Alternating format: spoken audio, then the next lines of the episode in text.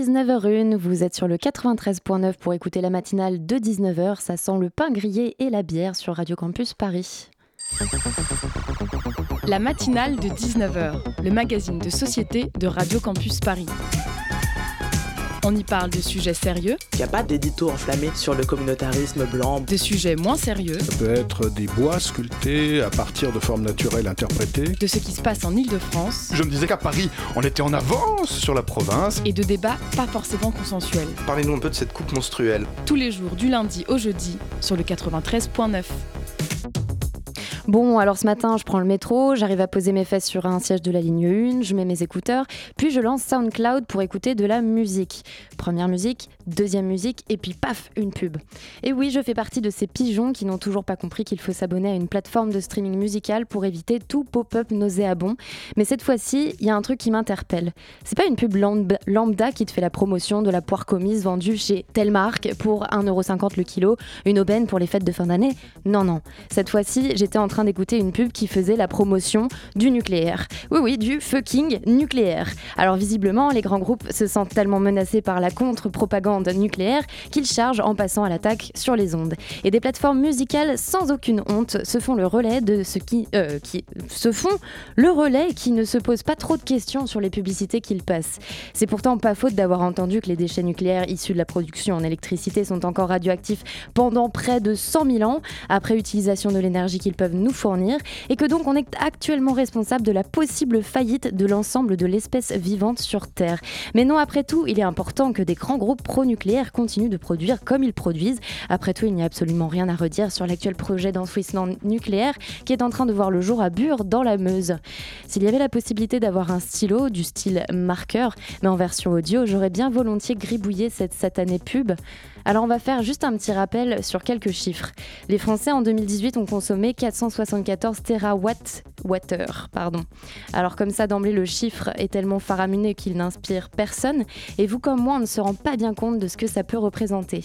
Pour faire beaucoup plus simple et vous éviter des équations mathématiques, oui non parce que effectivement j'étais réellement partie dans cet édito pour vous faire des petits calculs savants et je me suis rendu compte que ce serait chiant à mourir. J'ai donc trouvé mieux un exemple. Jean-Marc Jancovici, euh, qui est un ingénieur français assez médiatisé a imagé la consommation annuelle de chaque Français en équivalent esclave. C'est-à-dire que pour produire ce qu'un Français consomme chaque année, il faudrait l'équivalent de 600 personnes à son service 24 heures sur 24 et 7 jours sur 7 pour produire tout ce dont il a besoin en termes d'énergie. Moi, animatrice de la, matinale, j'ai 600 esclaves imaginaires à mon service tout le temps. Toi aussi, auditeur. Et à nous tous en France, nous sommes donc littéralement des rois de France. Jean-Marc Jancovici n'oublie pas de préciser par ailleurs que si si chaque Français n'avait besoin que de 100 esclaves énergétiques, eh bien ce serait toujours de trop pour la planète. Alors pour reprendre ce slogan très connu, toujours issu de la pub, l'énergie coûte cher, économisons-la. Oui, effectivement, l'énergie est précieuse et la produire à outrance est, elle, donc pas une si bonne idée. Et je me suis donc posé cette question en entendant cette pub ce matin dans le métro. Le nucléaire se porte-t-il si mal pour se permettre de faire de la pub sur SoundCloud? Cher auditeur, munis-toi de ton plus beau marqueur et indigne-toi des contenus qui font la promotion d'un monde qui ne respecte plus rien, pas même les lois les plus élémentaires de la vie, tout simplement.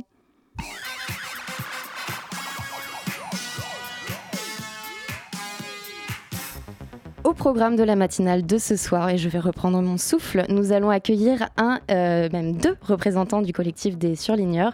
On va donc en parler dans un tout petit instant avec Vincent Couronne et Tania Rachaud. Euh, et puis euh, un peu plus tard dans notre émission, nous allons suivre Sylvain pendant son reportage sur la COP 25. Et nous accueillerons aussi la revue de presse d'Eric. Notre émission sera aussi ponctuée par un Zoom avec les Lusted Men. Bref, un beau programme nous attend ce soir sur la matinale de 19h. Vous êtes sur le 93.9. Restez nous pour le début des festivités. Il y a deux ans, avec un ami designer, Joachim, nous avons créé le site internet Les Surligneurs. Alors qu'est-ce qu'on fait aux surligneurs? On surligne. On surligne le discours politique avec le feutre du droit. Nous sommes un collectif de juristes universitaires qui vérifions le débat public et qui disons à chaque fois qu'un politique fait une erreur, dit quelque chose qui n'est pas en, conformité avec la réalité du droit, ou alors fait une promesse qui est intenable. Nous disons pourquoi, et puis nous expliquons aussi les conséquences si jamais cette promesse, venait à être réalisée. Donc vous vous entendez à l'instant Vincent Couronne présenter le collectif des surligneurs. Donc vous êtes surligneur en chef, hein, comme vous vous présentez. Merci d'être avec nous en studio. Merci. Et puis Tania Rachaud, vous êtes déléguée euh, générale des surligneurs. Merci aussi à vous d'être avec nous en studio. Bonsoir. Bonsoir à vous deux. Et je suis accompagnée de Mathieu pour faire cette interview ce soir. Salut à toi. Bonsoir. Bon alors déjà, pourquoi les surligneurs hein On vous imagine avec votre petit marqueur en train de décortiquer la presse, éventuellement les textes, euh, euh, avec tous les propos des spécialistes. Euh, C'est c'est à peu près ça? Oui, bah c'est- en fait, le, surligneur, c'est l'outil. euh, donc, nous, avec Tania, on est juriste. Et, euh, le surligneur, c'est vraiment l'outil préféré euh, des étudiants et surtout des étudiants en droit. Vous savez, l'étudiant en droit, il a toujours des codes sous la main, etc. Et qu'il ouvre en permanence et qu'il stabilote toujours des articles, des jurisprudences. Il met des, des- post-it, des petits marqueurs partout. Et donc, le surligneur, c'est vraiment l'outil l'outil préféré du, de- du juriste. Et donc, le site et notre collectif, les surligneurs, est, est nommé en fait euh, un petit peu en hommage à ce- cet outil-là qui est indispensable, euh, indispensable pour nous les juristes. Alors vous pratiquez le legal checking. Moi je connaissais le fact checking jusqu'à maintenant. Est-ce que vous pouvez nous, nous- nous présenter la différence entre les, entre les deux disciplines? Alors, donc, euh, finalement, le legal checking va peut-être compléter le fact-checking. Le fact-checking s'intéresse à des faits, des chiffres qu'il va opposer à un discours. Euh, alors que nous, avec le legal checking, on, on vient euh, passer au crible juridique euh, le discours euh, de personnalité politique, c'est-à-dire que euh, après des promesses, par exemple, on, va pouvoir dire bah, juridiquement, en fait, c'est pas possible, ou alors c'est très problématique, il faudrait faire de grosses modifications de texte. Et donc, on, on vient installer un petit peu le débat juridique qui n'est pas évident sur la scène médiatique, il me semble. Et vous connaissiez pas, euh, je pense avant, parce qu'en fait, on est vraiment les seuls à le faire. C'est-à-dire que aujourd'hui, le droit, c'est vraiment l'angle mort de, euh, la vérification de- des propos des politiques et de, ce qu'ils disent, des promesses. Et euh, certains médias parlent un petit peu de telle promesse est juridiquement possible, impossible, mais, vraiment, c'est un concept qu'on a développé, le legal checking, et qui est un, et qui est, qui est- qui un autre sens, en fait, un outil absolument indis- indispensable pour l'état de droit. Des personnalités politiques uniquement ou tout type de personnalité publique Ça peut être aussi peut-être un acteur, un... un- un- Non En fait, c'est normalement, c'est censé être les personnalités politiques, euh, donc les élus, les candidats. Euh, mais euh, en réalité, on, on surligne aussi ceux qui s'invitent de manière plus ou moins éphémère dans le débat public. Donc ça peut être par exemple un chroniqueur, attention, qui va avoir, va dire quelque chose de faux et qui aura une, une audience particulière sur ce propos-là. D'accord, donc vraiment fact-checking, quoi. Pour le coup. Légal. qui est du fact-checking, donc. Ou- Oui, qui est une forme de, de fact-checking. Ouais. Mm. Euh, alors, on a un, un sénateur récemment qui euh, a, a fait, euh, enfin, a, parlé dans les médias, dans les médias pardon, en disant qu'il voulait punir, euh, faire un abonnement pour punir de 15 000 euros la diffusion de photos ou de vidéos euh, de forces de l'ordre. Ça, c'est tout récent. hein. Euh, c'est faisable, c'est pas faisable? Bonne question. Euh, on, a vu, on a vu passer ça, oui, oui, voilà, effectivement. C'est dans nos Qu'est-ce tuyaux. Tania, toi Euh, non, vas-y. Euh, A priori, ça ne me semblerait pas faisable Mm. parce que, en fait, dès lors qu'on veut porter atteinte à la liberté euh, qu'a quelqu'un de faire quelque chose, il faut que ça soit justifié. Mm. Euh, il faut trouver un motif d'intérêt général qui justifie cette, cette restriction à notre liberté. Là, il y a une liberté qui est la liberté d'expression, par exemple, de communiquer des informations et notamment euh, prendre une photo et l'envoyer sur les réseaux sociaux. etc. Ça, c'est notre liberté d'expression. Qu'est-ce qui viendrait justifier le fait qu'on restreigne, restreigne cette liberté-là? Si le gouvernement ou le Parlement n'arrive pas à le justifier, ben, c'est pas légal. En revanche, s'ils disent que c'est justifié par des questions de sécurité, de protection de la vie privée etc., Le trouble à l'ordre public. trouble à l'ordre public, ça- pourquoi pas, mais ça me semble peut-être un peu disproportionné, mais Mm. à étudier peut-être plus, plus en détail. Vous savez, avant que vous posiez l'autre question sur le droit, la réponse préférée du juriste quand on lui pose, on lui demande si juridiquement c'est juste ou si c'est légal ou pas, le, juri- le juriste en général répond ça dépend. Il y a beaucoup de paramètres à prendre en compte. Et euh, alors, justement, pour rebondir là-dessus, euh, clairement, donc cet amendement-là, s'il était adopté, euh, il, il irait à l'encontre de la liberté d'expression des journalistes et de diffusion. Donc, ce serait un gros problème. Par rapport aux lois anti-casseurs, notamment, que ça, ça a été quoi votre position là-dessus? Comment vous avez décortiqué la loi anti-casseurs à l'époque? Qu'est-ce que vous avez fait? Quel était votre travail La... Pardon, Vas-y, vas-y. tu voulais on, n'a pas forcément une position en fait, parce que la question, euh, on va pas se mettre contre ou pour, on va juste dire euh, est-ce que juridiquement ça tient Et euh, parfois, effectivement, des lois sont adoptées et juridiquement, elles pourraient être contestées. alors sur la loi anticasseur, je te laisse En fait, sur la loi anticasseur en particulier, un, des problèmes qui avait été posé, c'est la possibilité de pouvoir interdire à une personne de se rendre à une manifestation parce qu'il y aura un risque qu'elle casse. et donc, nous, on avait notamment soulevé le fait qu'on ne peut pas interdire à une personne de manière préventive euh, de, participer à une manifestation, sauf si, on peut justifier véritablement qu'il y a un risque de trouble à l'ordre public. Et ça, c'est extrêmement difficile de le prouver avant que la personne soit rendue sur les lieux et qu'elle casse effectivement, euh, de prouver qu'il euh, y a un risque vraiment de trouble à l'ordre public. Donc c'est toujours, comment dire, ces, lois sécuritaires, elles sont vendues souvent par le, gouvernement, par, par, par, les députés, comme étant quelque chose qui, qui est censé protéger notre sécurité euh, améliorer notre vie, euh, euh, assurer la, protection de nos biens, etc. Mais il ne faut pas oublier qu'en face, il y a aussi des libertés de manifester, des libertés d'expression, et que, tout, ce genre de choses est à mettre en équilibre. La Cour européenne des droits de l'homme protège extrêmement bien cette liberté de manifester et d'expression, et elle a même tendance à dire que on, doit pouvoir, dans une démocratie, exprimer des propos, des opinions qui peuvent être même être choquantes pour le public, mais parce que c'est la démocratie qu'il faut pouvoir aussi remettre en question euh, des acquis ou des, choses un peu, comment dire, des, éléments sur lesquels se repose un peu trop le gouvernement? Hmm. Vous voulez rebondir euh, dessus, euh, Tania? Je suis évidemment d'accord avec Vincent. Et parce que vous disiez que en fait vous, vous n'étiez pas pour ou contre une certaine loi, mais mais il y a quand même quelque chose qui pique votre intérêt au départ pour que vous vous, y intéressiez en fait. Et notamment donc je repars sur la loi anticasseur. Si, si vous êtes intéressé à la question, c'est que potentiellement c'était liberticide.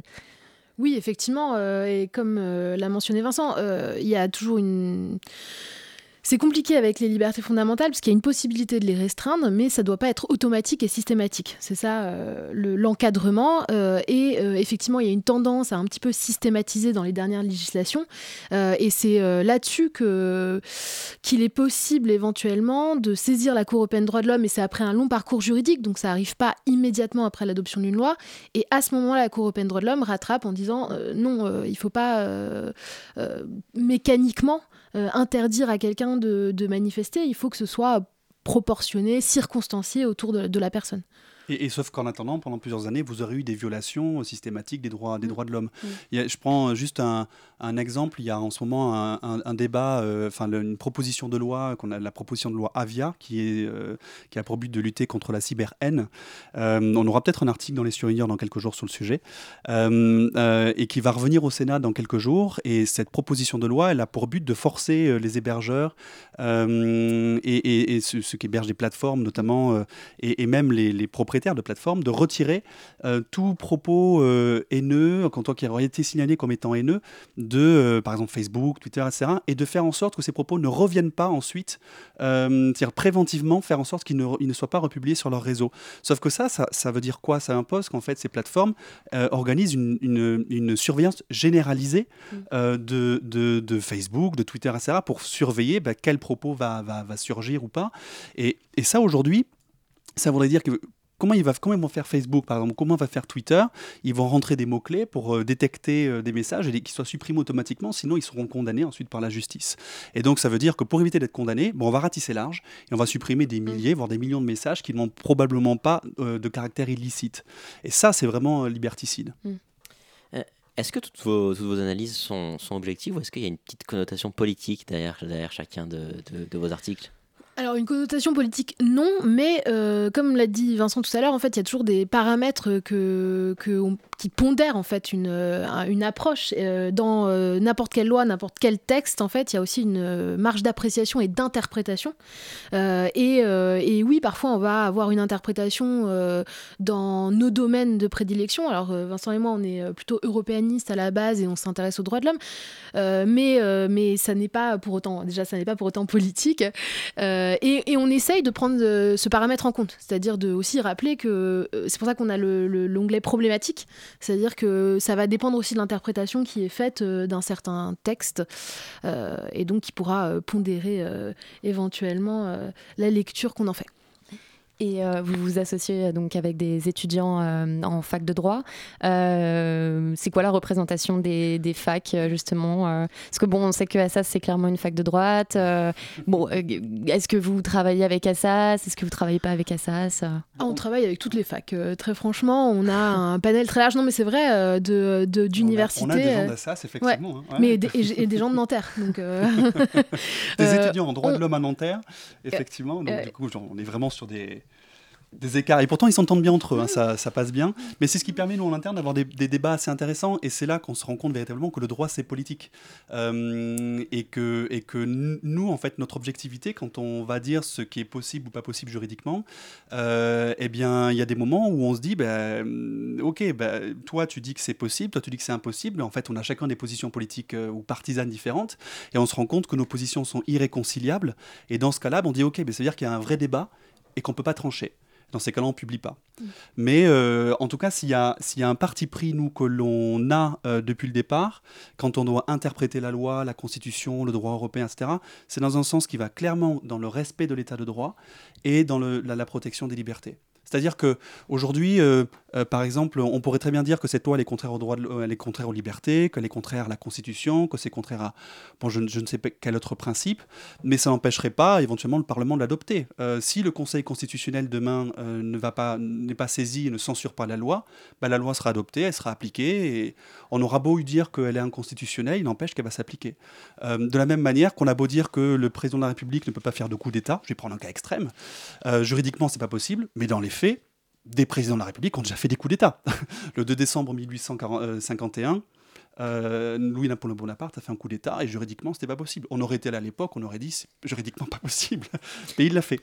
Tania, Vincent, vous restez avec nous, on fait une petite pause musicale.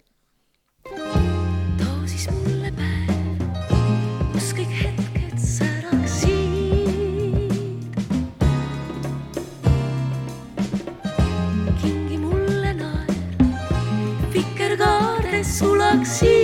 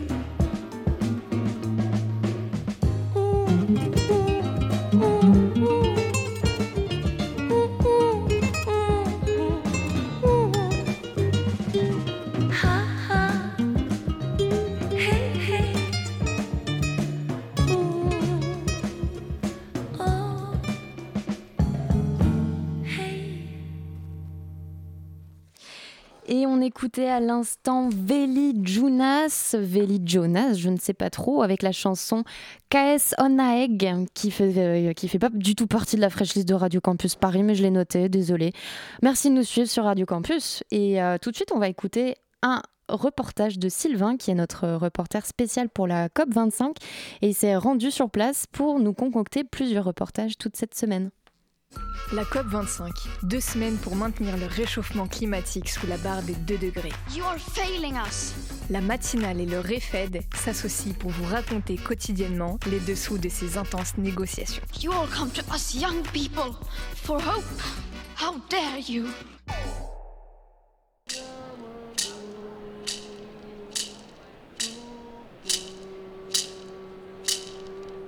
Voilà, je vous passe le bonjour de la COP25 depuis Madrid. Le son que vous venez d'entendre est un chant traditionnel brésilien. Aujourd'hui, on va voir comment se déroulent les négociations, ces négociations entre les États pour fixer les règles qui répondront aux enjeux que j'ai pu évoquer hier. Une COP C'est 60 000 personnes, mais bien sûr toutes n'ont pas le même statut. Il y a les délégations des pays, c'est-à-dire les négociateurs, et il y a nous. Nous, on est seulement observateurs. Donc ça veut dire qu'on ne peut pas aller à toutes les réunions de négociation. Parce que sinon ça serait un peu trop beau. Certaines sont ouvertes, mais d'autres sont dites informelles et elles sont fermées aux observateurs. En vrai, ça peut être vraiment être frustrant. Parce que du coup, le pays qui dirige le débat peut décider à tout moment de faire passer sa réunion d'ouverte, on est là, à informelle, c'est-à-dire on sort de la pièce. Les États ne votent pas à la majorité, mais ils cherchent à obtenir un consensus. Et donc du coup, en théorie, ça pourrait ressembler à une AG à Tolbiac, mais simplement avec énormément plus de budget. Ça permet à de tout petits pays de pouvoir s'exprimer autant que d'énormes mastodontes comme les Indiens ou les Chinois. Leurs échanges sont d'ailleurs assez drôles à suivre. Bon, j'ai pas eu le droit de vous les montrer. Bref, ils se clashent, mais ça reste quand même formel. À notre stade des négos, les États en sont encore à rédiger des brouillons, et on espère que ces derniers seront prêts pour être adoptés en séance plénière et donc pouvoir voir le jour. En fait, en fait, ça se passe comme ça. Ils ont une proposition de texte sous les yeux, et sur laquelle ils ont déjà travaillé en amont, avant la COP. Et l'État qui le souhaite demande simplement à put into brackets, c'est-à-dire à mettre entre crochets un mot ou une phrase. Et ces crochets signifient qu'ils ne sont pas d'accord et qu'on va devoir encore travailler dessus. Et parfois, ça peut durer longtemps. Voire même, il est possible qu'aucun accord ne soit trouvé. Et alors le texte et les décisions qu'il contient ne verront pas le jour, ou en tout cas ne pas à cette COP. Et ce podcast est déjà fini, on se retrouve demain pour un nouveau sujet. Adios Eh ben merci à Sylvain, notre reporter spécial euh, qui s'est rendu à Madrid pour cette COP 25. La matinale de 19h sur Radio Campus Paris. Vous êtes sur la matinale de 19h et nous sommes toujours en studio avec Vincent Couronne et Tania Rachaud euh, des Surligneurs. Merci d'être euh, toujours avec nous en notre compagnie. Alors, euh, on parlait justement pendant cette petite pause musicale des municipales qui viennent bientôt, février 2020. Comment ça se passe de votre côté? Alors forcément c'est intense, hein, c'est plus compliqué à suivre pour nous que des élections présidentielles avec quelques candidats. hein. Là on parle de 35 000 communes et on, a vraiment envie de s'investir, surtout parce que euh, euh, ça va nous permettre d'être aussi au plus proche euh, des citoyens, puisque les élections municipales intéressent beaucoup évidemment les citoyens, mais, pour nous ça demande une grosse mobilisation. Donc, donc voilà, on se met en place pour les élections. Vous savez comment vous allez vous, vous organiser justement pour les municipales? Parce que que c'est un, un très gros sujet, très dense. Alors, je ne sais pas si on peut dévoiler maintenant notre, notre, ce qu'on va mettre en place, mais euh, euh, ce, que je, ce que je peux dire là dès maintenant, c'est que hum, on va, on, est, on a constitué une équipe de choc. Euh, avec des spécialistes euh, des questions de droit des collectivités locales, ce qui passionne tout le monde, je suis certain, des finances locales, du droit électoral, etc c'est super des questions. Voilà. Ben, merci, merci beaucoup. Euh, mais pour s'assurer vraiment que, que les candidats au municipal alors, ne font des promesses qui sont tenables. Euh, Est-ce qu'un maire, par exemple, peut imposer du bio dans ses cantines scolaires? Est-ce que euh, on peut euh, mettre du budget sur tel type de politique, etc. Bon, donc ça, on, ça, on va vérifier. Mais, mais avec la limite que dit aussi Tania, c'est-à-dire que 35 000 communes au surligneur, on n'a pas euh, 35 000 membres qui vont euh, et 35 000 juristes qui vont tout vérifier. Ça, c'est absolument pas possible. Donc, en fait, on va sélectionner quelques grandes villes et quelques communes rurales aussi, pour his- histoire d'avoir aussi des- voir un petit peu des, débats comme dans des, dans des communes rurales. Et on va surveiller les candidats de ces quelques communes-là. Mais d'ailleurs, on invite les auditeurs à nous signaler Ah tout oui. discours qui leur paraît euh, étrange juridiquement euh, via notre compte Twitter, par exemple. C'est quoi le hashtag? Il n'y a pas de hashtag, c'est juste. Euh, Pas pour l'instant, c'est une bonne D'accord, idée. Le ok. compte est sur lien sur Twitter ou sur Ok. Facebook. ouais. Ok, super. Euh, alors, euh, bah oui, vous le disiez, 35 000 communes, c'est énorme. Vous avez des, des relais médias pour euh, vous aider, vous appuyer?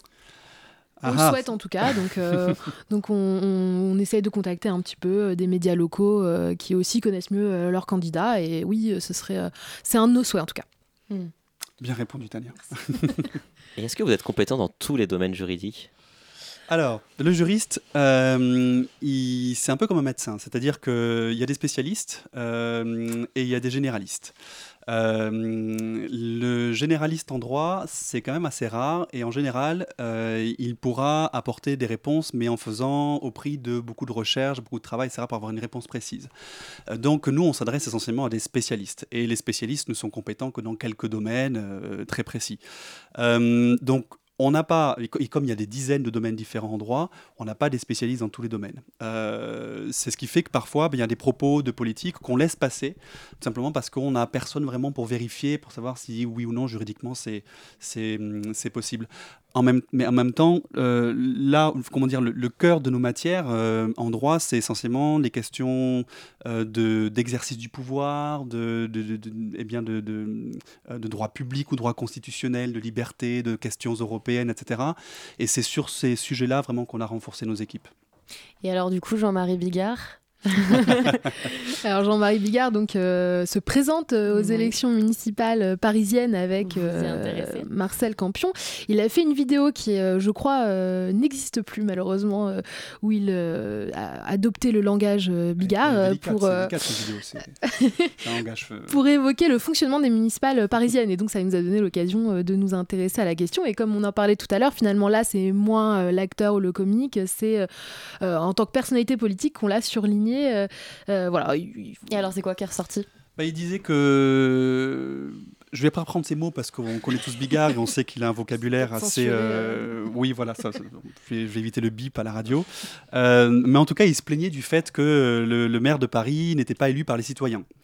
Euh, et il y avait plein de mots fleuris autour de ce, ce simple concept-là. On imagine. Euh, et donc, euh, on, lui a, on lui a répondu, on a écrit un, on a publié un article euh, où on a essayé aussi d'utiliser, on a mis des mots fleuris, mais on a mis des petites astérisques à la place. Euh, on s'était un, peu- amusé là-dessus aussi, il faut dire. hein. Euh, mais pour dire que le maire de Paris, il est, il est élu par les citoyens, pas directement, mais en réalité, aucun maire en France n'est élu directement par les citoyens. Un maire, en fait, il est élu par son conseil municipal. C'est ce qui fait que quand un maire démissionne ou quand il est révoqué, etc., ou quand il décède, il n'y a pas une nouvelle élection, c'est le conseil municipal qui va élire en général le premier adjoint, etc. Donc euh, aucun maire n'est élu directement par ses citoyens, et ça vaut pour Paris, euh, tout comme euh, une petite commune rurale. La différence à Paris, à Lyon ou à Marseille, c'est qu'il y a Valois-Perret, quoi. le Valois-Perret, par exemple, effectivement, où il n'est pas élu par, directement par les citoyens. Et la différence avec Paris, Marseille et Lyon, c'est que ce sont trois villes qui, par leur taille, font qu'il y a deux niveaux euh, d'élection. C'est-à-dire que les citoyens vont élire des conseils euh, d'arrondissement qui eux-mêmes vont élire un conseil de la ville qui va élire le maire. Voilà. Vincent Couronne, comment se porte le débat public selon vous aujourd'hui en France C'est une vaste question, j'en suis conscient. hein, Ah oui, on a combien de temps là? On a à peu près 3h30. D'accord, mais parfait. Bon, on va s'installer. Euh, le débat public aujourd'hui, en fait, il, est... il y a tout un tas de paramètres à prendre en compte pour euh, arriver à déterminer quel est son, comment dire, euh, quel est son état. De manière générale, je dirais qu'il il pourrait être pire quand on voit ce qui se passe ailleurs, quand on a vu ce qui s'est passé par exemple pendant le débat sur le référendum sur le Brexit au Royaume-Uni, ce qui s'est passé par exemple lors de l'élection de Donald Trump aux États-Unis. Euh, en France euh, et en Europe continentale de manière générale, on n'est pas, comment dire, on n'est pas les pires. Euh, en revanche, une fois qu'on a dit ça, ça ne veut pas dire que c'est bien non plus et que le débat public est de bonne qualité. Il y a plusieurs paramètres qui font que ce débat-là, il est pas mal vicié.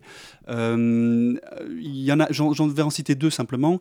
Il y a le premier, c'est ce qu'on appelle le nouveau marché de l'information. C'est ce que, en fait, a été créé par l'avènement des réseaux sociaux et des chaînes d'information continue, qui fait qu'on est abreuvé en permanence d'informations quotidiennement, tout le temps, et que, euh, en réalité, on n'est plus en capacité vraiment de faire un tri de l'information qui soit rationnel, etc. Donc, ça sera celui qui fait le plus de clash, celui qui parle le plus fort, etc., euh, qui sera le plus entendu. ça, c'est un premier élément qui va en fait cliver, polariser la société. Et, euh, en plus de ça, les réseaux sociaux, avec euh, ce qu'on appelle les, les, couloirs euh, cognitifs ou, ou d'opinion, va accentuer cet élément-là. L'autre élément que je dirais vient, vient vicier un petit peu ou affaiblir la qualité du débat public, et ça c'est en tant que juriste que ce paramètre-là me, tient à cœur, euh, c'est la disparition de manière générale des juristes du débat public. Euh, c'est une vieille histoire. Je ne vais pas remonter à la Seconde Guerre mondiale, etc., euh, pour vous expliquer pourquoi. Mais de fait, les juristes ont déserté le, débat public pour rentrer dans leur cabinet d'avocat, dans leurs universités quand ils sont professeurs de droit, etc., et plus mêlés de politique. Alors que le droit, c'est politique. On, le disait tout à l'heure. Mais, et donc, nous, avec les surigneurs, ce qu'on essaye de faire, c'est de remettre les juristes dans le débat public, faire en sorte qu'ils s'expriment en tant que juriste, parce que le juriste, en fait, quand il s'est retiré, il a laissé la place à des communicants essentiellement euh, et, qui en fait font primer des stratégies de communication sur les stratégies politiques et d'intérêt général. Et donc ça, c'est un problème dans le débat public. Donc on peut dire que les, surligneurs pardon, sont un impératif euh, nécessaire à la démocratie. Ah ben si on l'a fait, c'est qu'on en est convaincu. Très bien résumé. Mais est-ce que c'est pas finalement, enfin quelque part, on peut dire que c'est une forme de média, hein, ce que vous créez avec les surligneurs. Euh, c'est pas euh, un entre-soi entre juristes? Je ne sais pas qui est votre public, qui vous lit, qui. C'est quoi les retours que vous avez?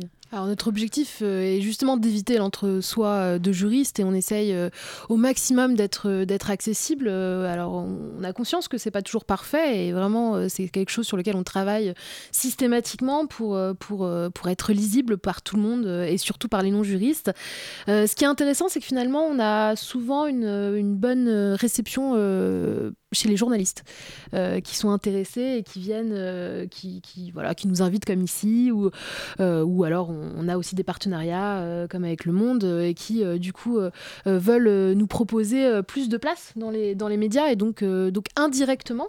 on arrive à ce qu'on recherche, c'est-à-dire toucher le citoyen. voilà. Et, c'est vrai que pour nous, l'idée de pouvoir nous adresser au grand public euh, et donc de, nous exprimer dans un langage qui est assez clair, c'est un impératif pour nous aussi parce que le droit, euh, on l'oublie souvent, mais c'est un outil euh, au service du politique et c'est un outil qui peut être utilisé à la fois par le politique pour changer les choses, faire des réformes, des grandes réformes, etc., mais en même temps aussi pour encadrer le pouvoir du politique, parce que tout pouvoir doit être encadré. Et, l'idée dans un État de droit, c'est un État dans lequel tout le monde est soumis au droit, y compris les politiques, y compris le gouvernement, y compris le, président de la République, y compris le Parlement, etc. Et si on oublie ça, si on perd petit à petit cette notion-là, eh bien en fait, on a l'impression que le politique, enfin, c'est comme si on laissait le politique faire tout ce qu'il veut et, abuser euh, des libertés, etc. Et, ça, c'est un vrai problème. Donc c'est pour ça que notre, message, il est aussi pour le grand public de dire attention, euh, le politique ne peut pas tout, il est encadré par des règles qui sont là pour nous protéger, nous tous, et protéger nos libertés.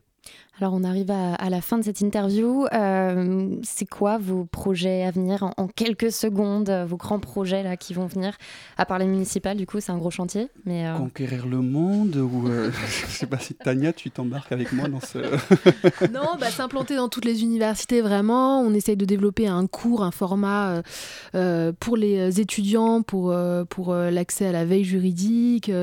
voilà, accélérer le processus. On a aussi des ambitions un peu plus euh, peut-être technologiques, mais c'est compliqué à expliquer en, peu de temps pour avoir, euh, euh, pour récupérer plus d'informations et pour qu'on puisse surligner davantage. Eh ben, merci beaucoup à vous deux, Tania Rachaud et Vincent Couronne, d'avoir accepté notre invitation sur la matinale de Radio Campus Paris. Et on fait des bisous aussi aux étudiants de Assas, on les aime beaucoup. voilà, chers auditeurs, retrouvez-nous après une pause musicale.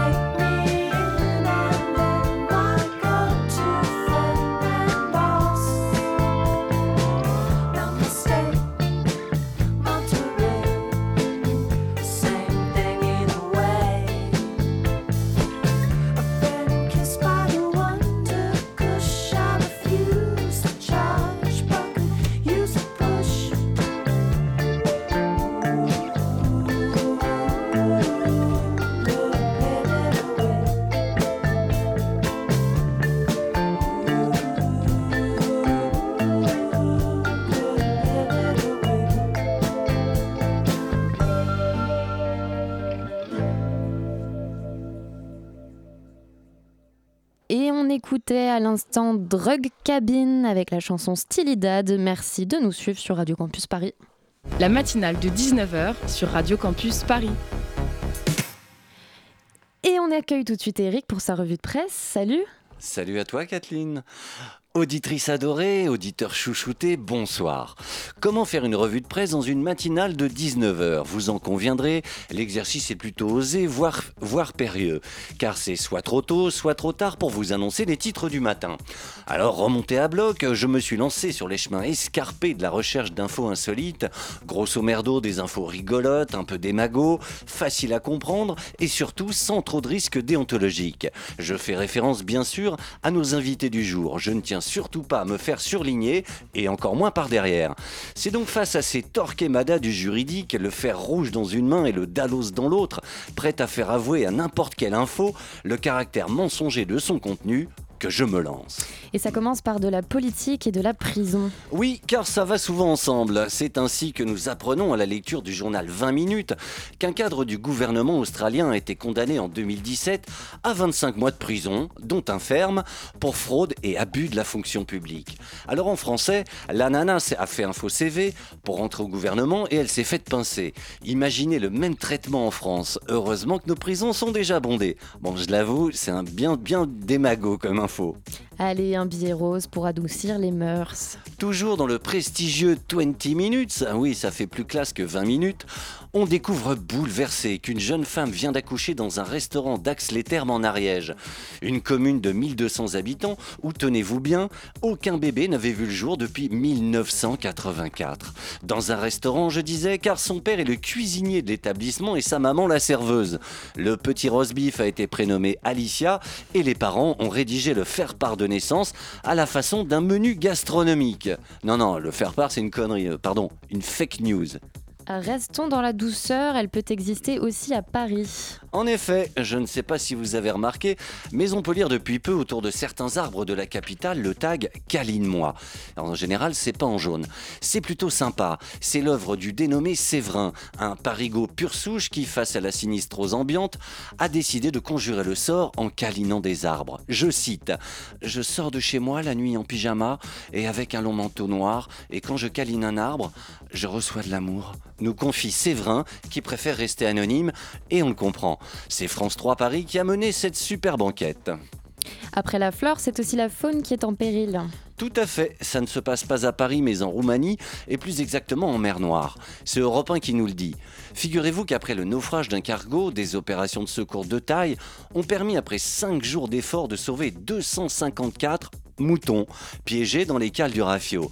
Joli score, me direz-vous. L'association de protection animale Arca Animal Rescue and Care évoque une forme de cauchemar. On adore l'euphémisme. Elle estime que si l'intervention avait été plus rapide, des milliers d'animaux auraient été sauvés. Non, ils sans blague. Je ne sais pas pour vous, mais moi, ça me fait penser à d'autres naufrages qui se produisent quasi quotidiennement en Méditerranée entre l'Afrique et l'Europe. Combien de migrants sauvés? Combien de migrants morts? Face à cette opération de sauvetage de moutons hors du commun, on se laisse alors à penser que parfois, le sort d'un ovin est peut-être plus enviable que celui d'un humain. Allez, la revue de presse c'est fini, bonne soirée et peut-être à bientôt. Bonne soirée à toi Eric et merci. Vous êtes sur le 93.9 FM sur Radio Campus Paris. Euh, nous proposons euh, une programmation qui se veut euh, décloisonnante. On a toujours un escape game, on a un jeu de plateau, de stratégie. Plusieurs groupes de musique. Il y a aussi du fantastique. Hein. Avec des artistes internationaux. Un lieu d'échange, de rencontre avec de la réflexion. Participative et interdisciplinaire. Voilà, et il y aura plein d'autres surprises. Le Zoom, dans la matinale de 19h. Et c'est l'heure du Zoom. Salut à toi Maxime. Bonjour Kathleen. Ce soir dans le Zoom, je reçois Lucie Brugier qui va nous parler de son projet Lusted Men, une collection ouverte de photographies érotiques d'hommes. Bonsoir Lucie Brugier. Bonsoir. Où sont les corps des hommes dans la photo érotique? C'est la question à laquelle votre projet veut tenter d'apporter une réponse. Est-ce que vous pouvez nous présenter succinctement votre démarche, vos attentes, votre manifeste? Oui, alors en effet, l'idée c'est d'avoir euh, une collecte très ouverte, euh, donc qui est un appel à participation euh, de photographies érotiques d'hommes. L'homme avec la petite as- astérix, puisque c'est des hommes et personne s'identifiant comme tel. L'idée c'est que c'est une collecte ouverte à toutes et tous, qui va donner lieu à une exposition à Bruxelles en 2020, en mai 2020. Euh, L'idée de cette collecte, c'est d'avoir euh, un, aperçu euh, à l'instant T, quand on dit aujourd'hui cette consigne, envoyez-nous vos photos érotiques d'hommes, qu'est-ce qu'on reçoit? L'idée, c'est que on est parti du constat qu'il y avait très peu d'hommes dans la photo érotique. Quand on dit un nu, on parle, enfin, on a en tête forcément une femme. Voilà, l'histoire de l'art regorge de clichés, de photos de femmes nues ou plus ou moins euh, euh, se dévoilant, euh, qui ont été faites par des hommes. Et nous, ce qu'on veut, c'est de proposer, donc de retourner le regard, en fait, de changer cette position-là, de mettre l'homme du côté, non pas de, derrière la caméra, mais devant, qu'il soit objet de, désir photographié et non plus photographiant.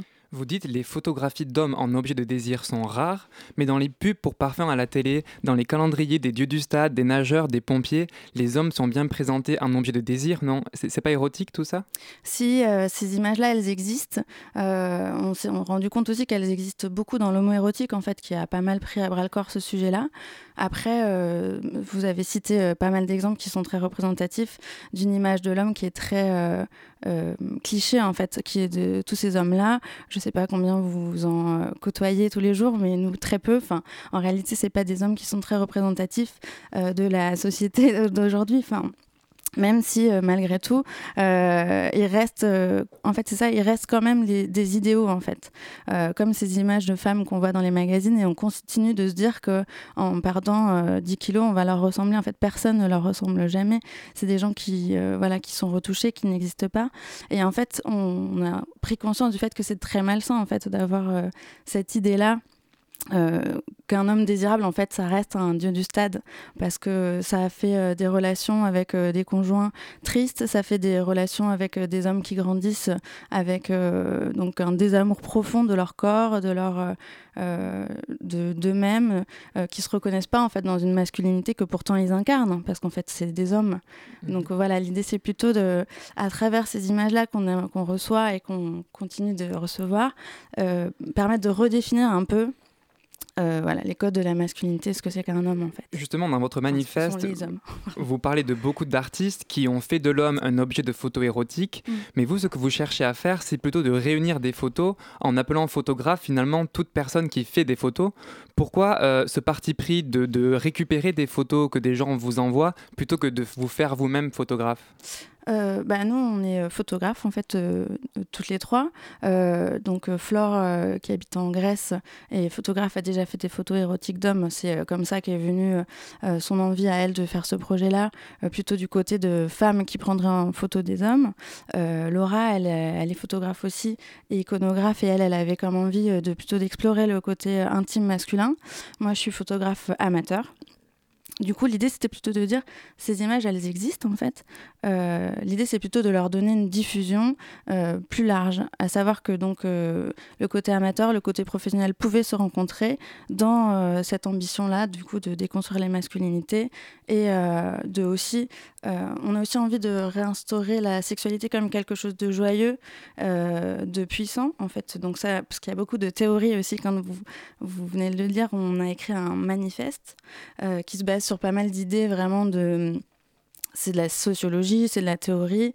On a mis sur notre Instagram pas mal de, euh, bah, de chercheurs, de chercheuses qui ont déjà réfléchi à ces questions. En fait, on s'empare euh, d'un sujet à travers euh, des outils qui existent. On n'a pas tout inventé et tout ça. Euh, et donc voilà, l'idée, c'est vraiment de, voilà, de d'ouvrir le plus largement possible pour avoir un aperçu de ce qu'on entend en 2019 par euh, photo érotique d'homme, par un homme érotique en fait. Vous dites exposer des images érotiques représentant des hommes est subversif et politique. Pourquoi? Alors, euh, bah, parce que du coup, on, on postule qu'à travers ce retournement, en fait, de mettre l'homme euh, du côté de, non pas du photographiant, mais du photographié, on retourne les rôles, en fait. On fait euh, des personnes qui doivent choisir, agir, être en, en capacité d'action des personnes qui vont être dirigées, qui vont pouvoir explorer leur intimité. Et donc on postule que ce, basculement-là, déjà, il est profondément donc féministe, donc politique, et que à cet endroit-là se joue une déconstruction des rôles genrés et que ça, c'est politique. Euh, on postule aussi que de rendre visibles ces images largement, de les diffuser largement, ça va aussi faire exploser euh, des, euh, des, carcans dans lesquels on se trouve de ces représentations malsaines là mal, euh, je sais plus comment on dit, masculinité toxique, voilà, de masculinité toxique, euh, voilà, de, de rendre tout ça un peu plus sain, ce serait politique. On postule aussi que pour les femmes euh, et pour les hommes aussi, se réapproprier une, se réapproprier une sexualité joyeuse et puissante. En fait, c'est un vecteur de puissance. Si c'est Audrey Lorde, c'est une féministe américaine, voilà, qui, qui développe ce, ce thème-là notamment. Et elle dit en gros que si on a refusé aux femmes leur sexualité, c'est non pas parce que c'est quelque chose de sale ou ça, mais c'est bien parce que c'est un vecteur de pouvoir qui pourrait faire changer les choses et que c'est pour ça qu'on a fait taire rapidement euh, tous ces instincts ou toutes ces envies ou toutes ces qui en fait euh, voilà peuvent être toujours euh, puissantes en fait. Vous parlez de, climat toxique et on est dans un climat assez particulier avec MeToo, Balance ton port, mm. qui mène peut-être plus malgré eux à une méfiance réciproque plutôt qu'un érotisme partagé. Comment est-ce que vous inscrivez votre démarche dans ce contexte-là? Euh, bah, effectivement, je pense que le projet là, c'est une, un des chemins qu'on peut prendre pour aller toujours dans ce même sens, qui est de la déconstruction de, de tous ces murs euh, qui nous emprisonnent tous et toutes. Euh, c'est plutôt de se retrouver à un endroit de, bah, de joie, de, de réflexion, de il nous reste peu de temps. c'est quoi une, une, bonne photo érotique? Euh, C'est euh, celle que vous avez faite. C'est celle, celle, que vous avez en tête. C'est celle que vous aurez envie de faire.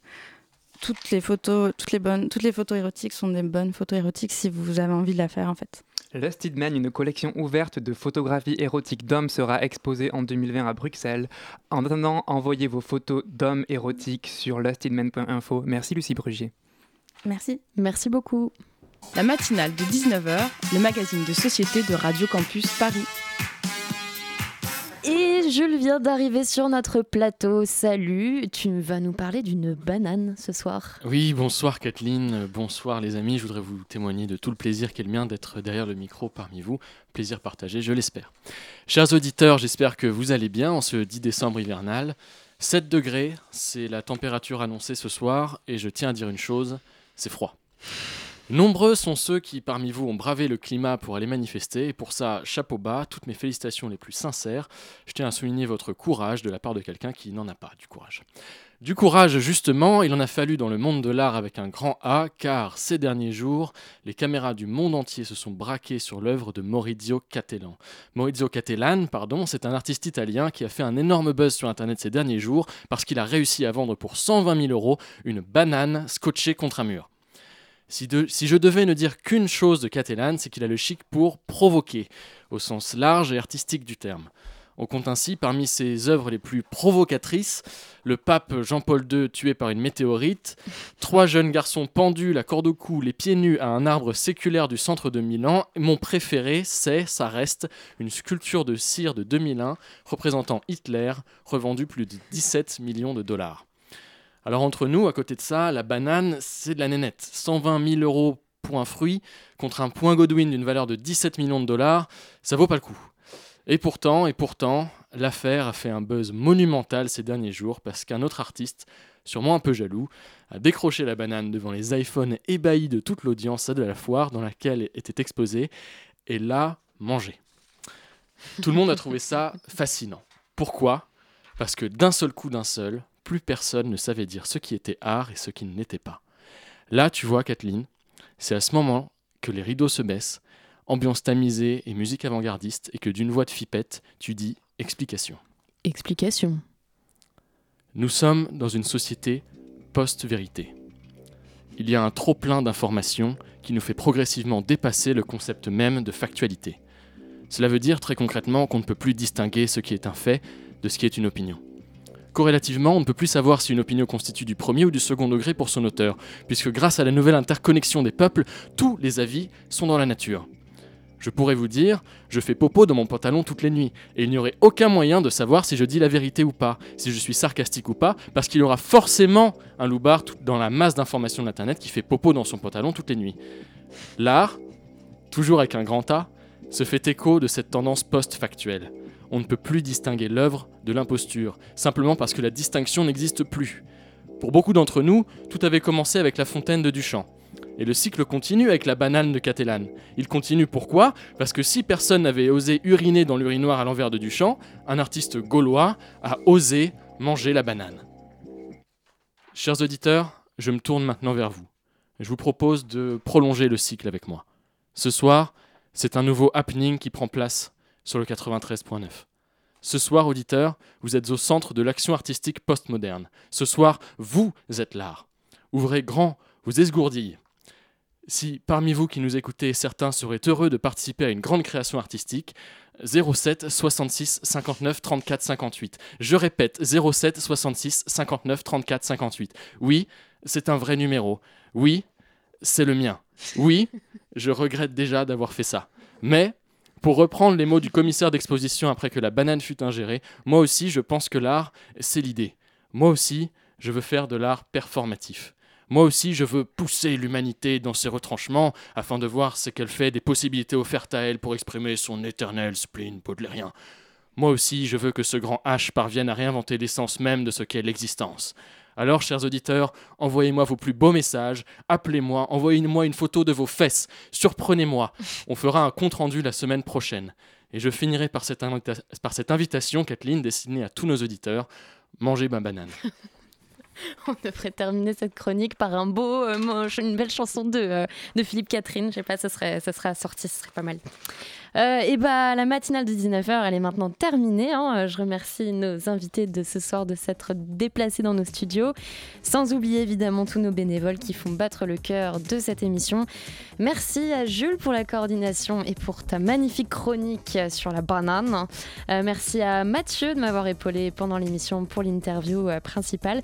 Merci à Sylvain pour son reportage. Merci à Maxime d'avoir animé le Zoom et d'avoir accueilli notre invité. Merci à Eric pour sa revue de presse et merci à Philippe, euh, non pas Philippe du tout, Hugo Lan, qui était à la réalisation de cette émission ce soir. Je marque des trucs et puis je les lis, euh, très intelligent. En ce qui nous concerne, vous nous retrouverez dès demain, 19h, avec Lucas qui, recevra sur notre plateau le projet Afropéa pour parler de littérature et de culture afro. Même heure, même fréquence, restez branchés sur le 93.9 et à tantôt.